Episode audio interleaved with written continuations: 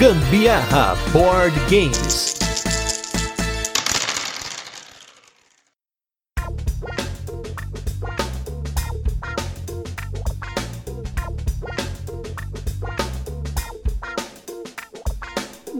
Diretamente dos estúdios caseiros do Gambiarra Board Games, eu sou a Carolina Guzmão. E aqui é o Gustavo Lopes e esse é mais um episódio do Gambiarra Board Games, o seu podcast sobre jogos de tabuleiro que faz parte da família de podcasts Papo de Louco. E nesse 86 episódio de resenhas e curiosidades, vamos falar do último lançamento da Calamity Games, um jogo de sofrimento e sacanagem que desde que chegou aqui a gente praticamente não parou de jogar, por isso o cast tá saindo em tempo recorde, o cast do jogo Gloom. E tá bem propício para falar dele hoje, que tá uma chuva. Nossa. Pode ser que vocês peguem um pouquinho desse som aqui no fundo. Tá complicado. Mas antes vamos para os nossos recadinhos e os destaques da semana e logo a gente volta com a nossa resenha, onde a gente apresenta o jogo, comenta como ele funciona e depois passamos para as curiosidades, a nossa experiência com ele e a nossa opinião.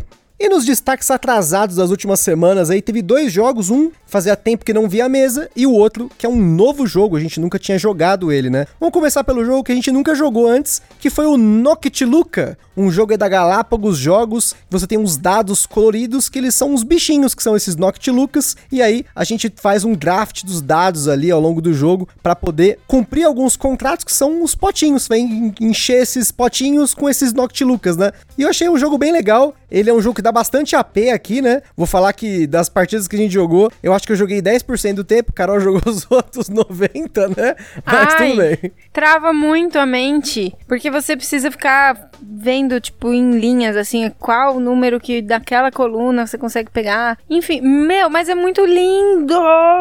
Eu amo jogos de dados. Ainda mais quando são jogos de dados coloridos, né? Que é o caso aí do nosso Noctiluca. E o outro jogo, esse que fazia muito tempo que não via, inclusive eu acho que a última vez que ele viu mesa aqui em casa, foi bem no comecinho da pandemia, que foi quando a gente soltou o cast dele, que foi do jogo Viral, gente, Viral, que fazia muito tempo que não via mesa. Um jogo aí com uma temática, né, para os tempos atuais não tão bacana, né, porque você é um vírus atacando um organismo de uma pessoa e você tem outros vírus que estão atacando. E a gente jogou ele com mesa cheia, então foram cinco vírus atacando esse infeliz aí, né? E foi uma partida bem legal, fazia tempo que não jogava e realmente confirmo que hoje eu prefiro muito mais jogar o Viral com mais gente do que jogar ele em dois. Com dois jogadores, o dummy player dele não é bacana. Hoje pra gente é uma burocraciazinha ali que eu não quero ter. Esse jogo veio para representar as novas variantes do Covid, né? Então, cinco Toma cuidado, vírus. Hein, gente? Cinco vírus contaminando aí o nosso paciente. Eu acho que continua sendo bem legal o, o jogo. Eu gosto também quando a gente joga em dois, mas sem dúvida, em mais pessoas fica bem mais legal, muito mais competitivo, é muito mais complicado você conseguir Total, né? um espacinho ali em um órgão para você conseguir contaminar, enfim, é bem mais disputado, mas muito interessante também, muito legal. Vocês até vão ouvir, vou dar um spoiler, que vocês vão ouvir mais pra frente um, um cast o Butileiro comentando sobre o uso de dummy player, né? Porque se o jogo tem um dummy player, quer dizer que ele não foi feito para aquela quantidade de jogadores, né? Então o viral, teoricamente, é de 3 a 5 jogadores, né? E não de 2 a 5. Porque se tem um dummy player, tem alguém jogando a mais para poder cumprir o controle de área ali e tudo mais, né? Como é? Dummy player? Dummy player é D-U-M-M-Y, dummy. Geralmente quando a gente fala dummy em alguns contextos, né, que é alguma coisa que ele é, ele tá ali, mas é, ele é um, alguma coisa neutra, ele não é controlado, ele é vazio, é, enfim, ele tá para encher, vamos dizer assim, né? É Acho é que esse é o melhor carga. termo. Não seria o burro de carga, o burro de carga tá carregando alguma coisa, se ele tá enchendo linguiça, vamos dizer assim. Ah, né? enchendo linguiça. Então é isso aí, gente. Então agora vamos com o nosso review retrô da semana, que é com o jogo Código Secreto Imagens.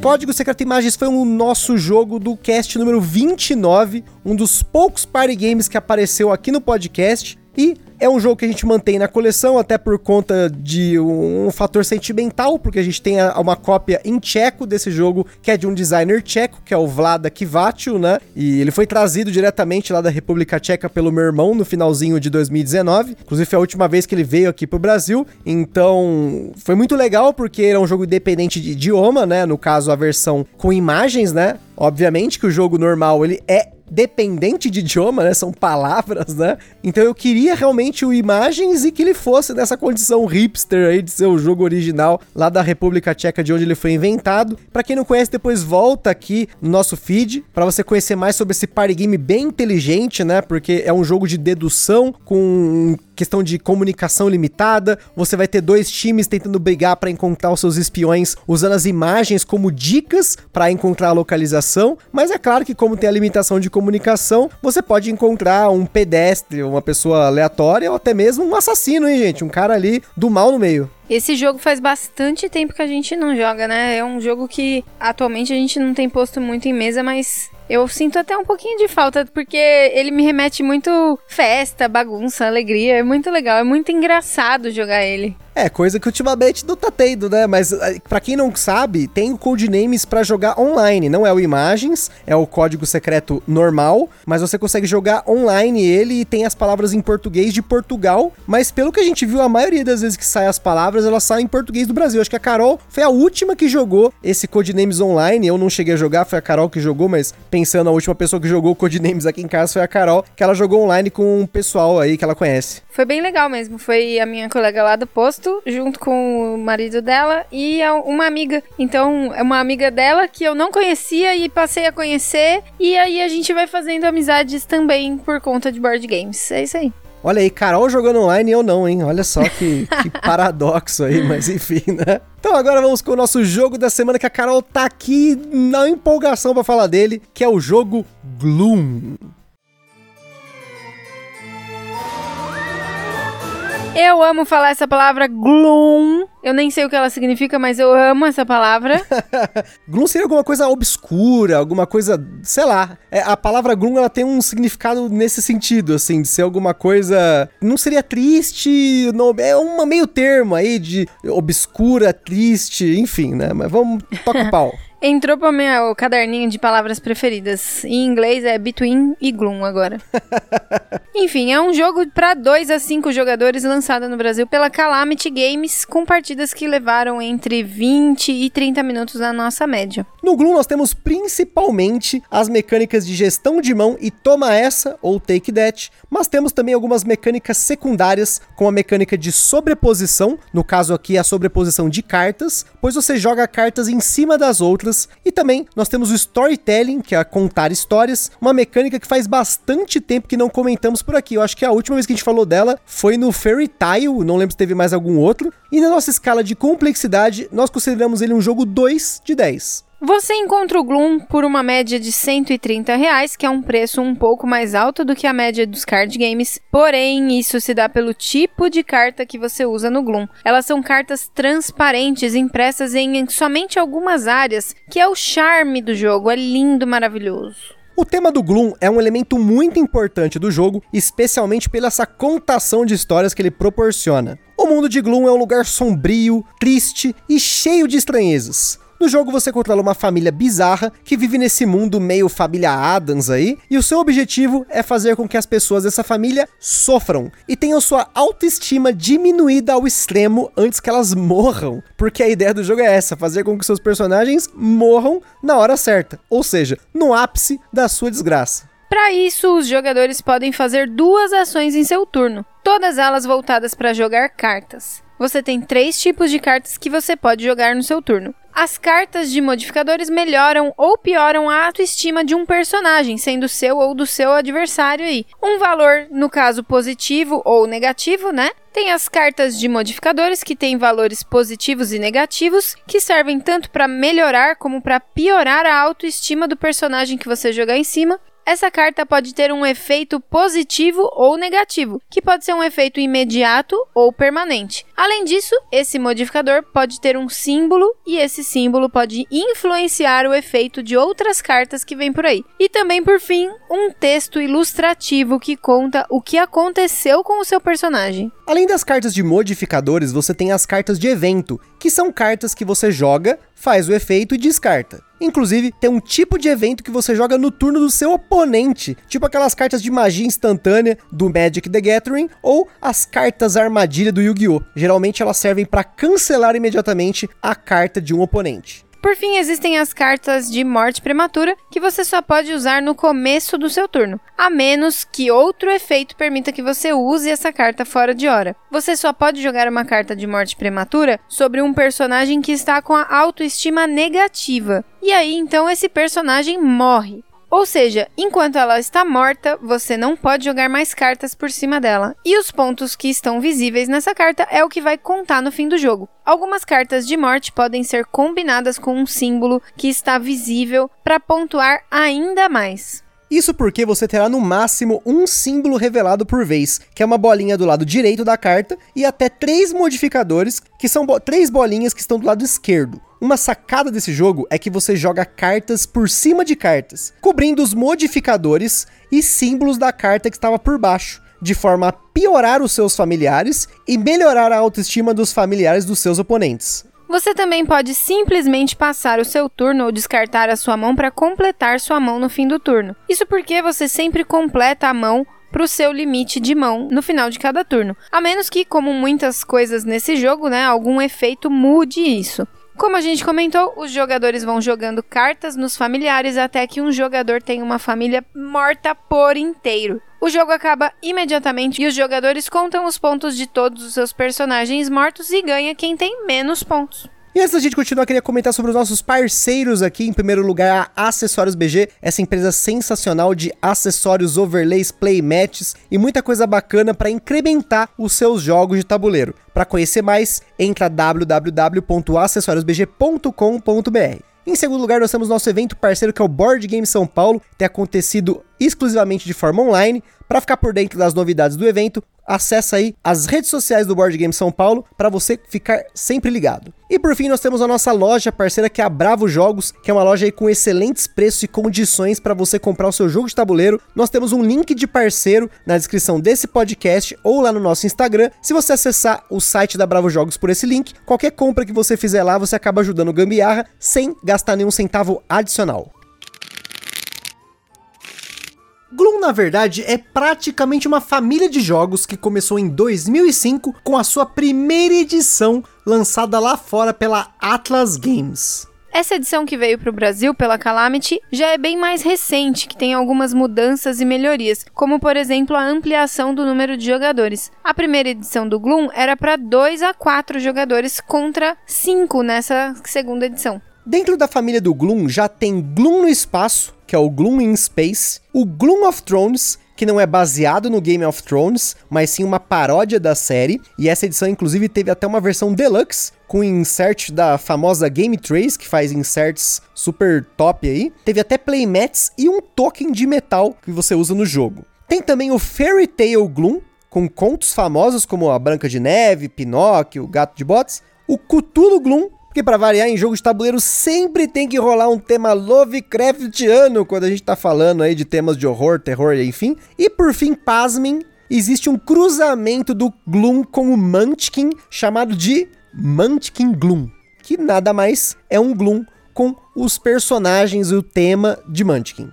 Essas caixinhas com diferentes temas não são apenas caixas individuais, mas também podem ser combinadas entre si, criando histórias cada vez mais malucas. Um ponto de atenção é que acrescentando cartas de outras caixas você consegue jogar até com mais jogadores, mas consequentemente terá mais símbolos e efeitos que pode prolongar as partidas, dependendo de como os jogadores tentam combinar as cartas de morte prematura com os símbolos das cartas. Como se não bastasse todas essas caixas individuais serem também expansões para o Gloom, o Gloom lá fora também ganhou expansões. Essas sim, ó, Calamity, por favor, hein? Três delas, a Unhappy Homes, Unwelcome Guests e a Unfortunate Expeditions, além de adicionar novos tipos de cartas, essas expansões adicionam mais uma família. Então, com a regra normal do jogo, sem ser a regra modificada para cinco jogadores, que você usa um familiar de cada família, então você vai ter quatro familiares só, você consegue jogar com até sete pessoas. Não sei se dá para jogar com oito também, fazendo essa gambiarra, mas enfim, a gente isso aí só descobrindo depois. A última expansão, que é a Unquiet Dead, foi a que eu mais curti, que adiciona cartas de história, que são as cartas de objetivo para sua família, e também tem um esquema de morto-vivo que é sensacional, que você pode jogar cartas em uma pessoa que já morreu para aumentar ou diminuir lá o, os modificadores dela, né? Por fim, tem uma expansão específica pro Cthulhu Gloom, que é a Unpleasant Dreams, e também tem um pacote com uma quinta família pro Gloom of Thrones. Eu queria muito jogar Fairy Tail Gloom. Deve ser bacana mesmo, hein? Eu acho que deve ser muito bonitinho. Eu fico imaginando os desenhos. Mas aí dá pra ver no site, hein? Se você tivesse entrado na atlasgames.com, tá na lateral da caixa do Gloom. Tinha visto, hein? Ó, denúncia, ela não entra no site. Oh, não me denuncie. O Gloom ele também recebeu uma série de promos que a gente não vai comentar uma a uma porque são muitas, mas o mais curioso é que ele recebeu alguns itens peculiares. No site da Atlas Games você consegue comprar broches do Gloom e até aquelas fitas para prender pendrive. Além disso, existe uma pelúcia chamada Munchkin Duck of Gloom que contém cartas para ambos os jogos. Para quem curte jogar digitalmente, o Gloom tem uma versão extremamente bem feita e animada na Steam, no precinho, para você poder jogar com a galera que tá longe, ou ainda mais durante essa pandemia, né, que fica difícil reunir tanta gente. Então, depois confere lá na Steam que tem uma, uma versão dele, acho que tava 20 reais a última vez que eu vi, e ela é muito bonita, tem umas animações das, dos familiares, assim, é bem legal. Uma outra curiosidade bem legal que o Gusta disse que viu lá na página do Gloom. Que ela não olhou, entrou na página do Gloom, lá no Atlas Games, né? Enfim. é que lá fora tem uma loja online chamada Drive Thru Cards, na qual você pode imprimir sob demanda cartas de vários jogos, incluindo o próprio Gloom. E aí você tem uma máscara, tipo um template. Você faz um upload de uma imagem ou foto que você quer colocar na carta, coloca os textos e já está pronta para imprimir. Uma pena que o preço aqui pro Brasil é bem salgado. Você precisa imprimir um mínimo aí de 10 cartas, o que até aí ok. Cada carta custa 50 centavos de dólar. O grande problema é que é o frete, né? Que aqui no Brasil vai começar em 50 dólares. Tomara que a Calamity pense em algo do tipo para trazer aqui para o Brasil, porque aí eu vou poder entrar no site e fazer toda a minha solicitação. vou pôr uma cara feia sua, viu? Pode deixar. Morreu de velhice, chatice.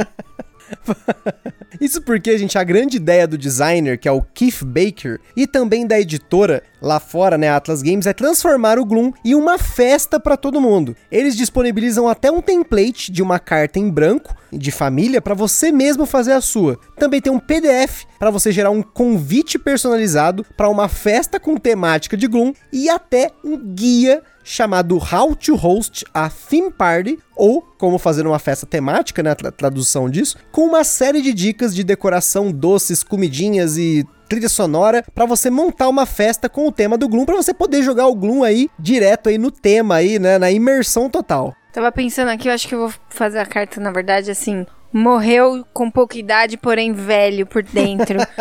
Toda totalmente sugada as energias, totalmente chato. Sabe o que, que suga a minha energia, gente? Eu tenho que editar isso depois, tá bom?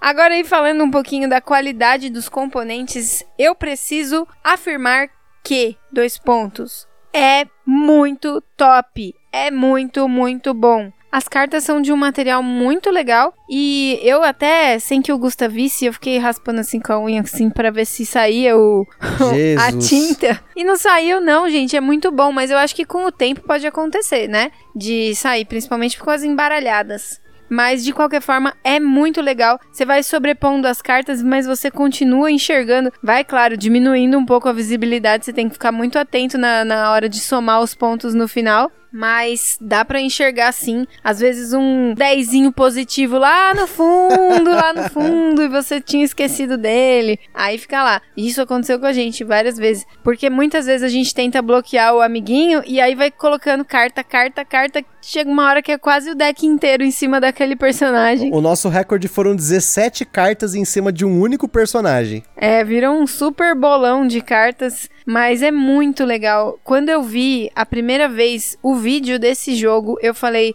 Ai, eu preciso! Eu achei muito legal. Eu nunca tinha visto um jogo com cartas transparentes, assim, onde você faz sobreposição. Eu achei extremamente criativo. Agora, quanto ao tema, eu achei maravilhoso, muito legal. Apesar de super triste, super dark, eu achei muito legal. Nunca tinha visto um jogo que era com essa ideia aí de, de matar as pessoas. Aquele jogo que a gente. Eu esqueci o nome. Aquele jogo Antiquity, vai, no fim as famílias vão morrendo, aí você vai vendo as lápides lá com o nominho das pessoas. Aquilo lá me trouxe uma bad, fiquei triste. Poxa, tô enterrando vários membros da mesma família. Nesse aí, no caso, não, porque eu entrei no clima do negócio de que você precisa realmente ser triste. não, que você tá matando de propósito. No Antiquity morre porque você fez alguma coisa errada, né? Você é. não conseguiu fazer as coisas direito, né? É, não, totalmente oposto. Os jogos totalmente opostos, tem nada a ver uma coisa com a outra, mas essa história aí de matar famílias acontecem em ambos. A única coisa que eu não curti muito foi a caixinha do jogo. Ela não fecha direito, porque as cartas ocupam 110% da caixa. E eu acho que se eslivar, não tem mais como usar a caixa. Hein? Mas isso é uma característica do jogo, pelo que eu pude ver. A caixa mais legal do Gloom que eu vi lá na internet, que eu vi no Board Game Geek, é a da edição polonesa do jogo, que ela tem o mesmo esquema daquelas caixinhas da Paper Games, né? Que tem o mesmo tamanho, o tipo de caixinha e tal. E até falando em sleeves, né? Esse é um jogo que eslivar tem um dilema, porque como as cartas são de um material de PVC, elas vão acabar arranhando, dependendo aí do tipo de superfície que você jogar. Porém, mesmo que você pegue um sleeve bem fininho, as cartas não vão caber de volta na caixinha. Então fica aí o dilema, né? Eslivar e guardar em um deck box ou não eslivar e tomar muito cuidado onde você vai jogar. A gente aqui tá meio nesse dilema também, mas se você resolver o seu, você vai usar aí então 110 sleeves tamanho padrão. Sobre as nossas jogatinas, como eu comentei, chegou o ponto aqui da gente estar tá jogando sem parar desde que esse jogo chegou, todos os dias, né? A gente jogou várias partidas no mesmo dia, já conseguiu jogar até com mais pessoas. E é bem bacana porque esse jogo ele é uma mistura de party game com family game temático. Isso já foi um negócio assim bem diferente para mim. Eu gostaria muito que as expansões viessem aqui pro Brasil, porque aí sim ele se torna realmente um party game mais inclusivo, né? Porque aí você vai ter um número de pessoas maior, quantidade de jogadores e vai trazer mais caos pro jogo, porque na minha visão, em dois jogadores, por exemplo, é um jogo bem matemático com caos, né? Você tem que ficar muito esperto com a quantidade de pontos negativos que você tem e com o que o seu oponente tem, e qual é o melhor tempo para você matar a sua família, né? Então muitas vezes ela acaba sendo uma corridinha o jogo. Eu acabo, assim, vendo qual que é a melhor forma de matar meu personagem. Às vezes eu coloco um modificador e já coloco uma carta de morte prematura dele no turno seguinte, porque vai somar ali uns 30, 40 pontos, já tá suficiente. Às vezes mesmo que ele some 20, que seja 20 negativo, já tá bom, né? Porque aí você começa a acelerar as mortes da sua família. Já cheguei até a remover familiar de jogo propositalmente para poder ganhar a partida no ponto. Já matei personagem do oponente com pontuação negativa para ele, ou seja, eu beneficiei o oponente, mas no final das contas eu ganhei por ponto também. Então, se você fica prestando atenção muito no ponto, nos números, esse jogo se torna mais matemático mesmo, né? Apesar de ter sorte, ter caos, ter carta de evento, ter carta armadilha, né? Enfim, né? Quando você coloca muitos jogadores na mesa, eu acho que fica muito mais difícil de você ficar prestando atenção em tanto número, em tanta carta de tanta gente, então você acaba aproveitando mais a zoeira. Só que aí você tá jogando o jogo pela zoeira mesmo, né? Um party game no fim das contas, né? É, uma coisa que até no manual fala, e eu achei isso que, que faz bastante diferença, é que a gente sempre lê o que, que aquela carta tá proporcionando, né? Tipo, morreu engasgado com ossinho. Nossa, sem, isso aí sem dúvida, né? É, eu acho que tem que falar isso, assim, porque senão é, no fim você só tá jogando números, né? E aí ele perde um pouco da ideia do jogo, do tema do jogo, que é você trazer a tragédia pra mesa, né? E realmente, sem isso, ele é um jogo muito numérico, né? É um jogo abstrato até, né? Mas quando você coloca todo o storytelling, meu personagem morreu porque ele foi perseguido por patos, ele foi mordido por poodles, ele se afogou no rum, né? Tem um monte de coisa. Fez sucesso na balada, Foi né? morto por ursões. morto por ursões, gente. Isso é, tá escrito exatamente por ursões, né? Mas isso eu achei muito legal no jogo. Acho que o tema dele é o principal. Então, se assim, se você não curte esse tema muito sombrio, você ficar prestando atenção que, sei lá, que nem no caso do jogo, isso é um gatilho para muita gente, né? Tem um cachorrinho lá. Teve um caso meu lá que o cachorrinho se perdeu e ele se jogou de um precipício. Se você ficar levando isso muito a sério, e, isso é um gatilho para você, nem passa perto desse jogo, porque você tem familiares criança, você tem pai, tem mãe, tem um ursinho de pelúcia até, um familiar, né? Porque ele tem esse tema meio família Adams, né? Tem um cara lá, se vocês verem no unboxing lá que a gente colocou lá no Instagram, que ele é só um cérebro, né? O corpo dele tá em outro lugar, né? A gente nem sabe onde tá o corpo, né? Então nesse ponto o tema é bem forte. Então Se você não gosta de um tema assim que pode dar algum gatilho, esse negócio de matar, né, os seus familiares, sofrimento e tal, não chegue, não passe perto. Mas se você consegue abstrair isso, o jogo é muito legal do ponto de vista do tema. Ah, e vai jogar o, o Gloom in Space. Mas aí também mata os outros, né? Mas mata ET. É, mas não sei, não é bem ET, né? Tem, sei lá, astronauta. Ah, lá, é, não né? vi no site, esqueci. É, de novo, a denúncia. Ela não entra no site atlasgames.com. Ai, Cacildes, mas é muito legal, gente. Sério, recomendo muito, não só pelo tema e tudo mais, mas por conta mesmo da qualidade, da experiência que você vai ter com esses materiais aí que, que foram feitos as cartas. Muito legal mesmo, gostei pra caramba. E acho que uma coisa que é muito bacana ao redor do Gloom lá fora é que você tem essa questão da construção da comunidade, de ser, apesar de ser um jogo simples, né? Um jogo fácil de jogar, né? A gente jogou aí em 20, 30 minutos no máximo, né? Você vê que a editora lá fora, ela buscou transformar o jogo num evento. Que é até uma coisa que eu tava comentando com a Carol aqui, né? Que eu sinto falta, muitas vezes, de um jogo ser um evento. Da gente falar assim, olha, nós vamos marcar essa semana para jogar esse jogo e a gente, sabe, focar nesse evento. Porque como o jogo se tornou alguma coisa na nossa rotina, a gente joga quase todo dia, mesmo jogos que são grandes, jogos evento, como foi o caso do Anacrone, o caso do Antiquity, do Twilight Struggle, que a gente falou, nossa, nós vamos jogar esse jogo em tal dia. Ainda eu sinto falta de pegar um jogo como o caso do Gloom, que ele inclui mais pessoas,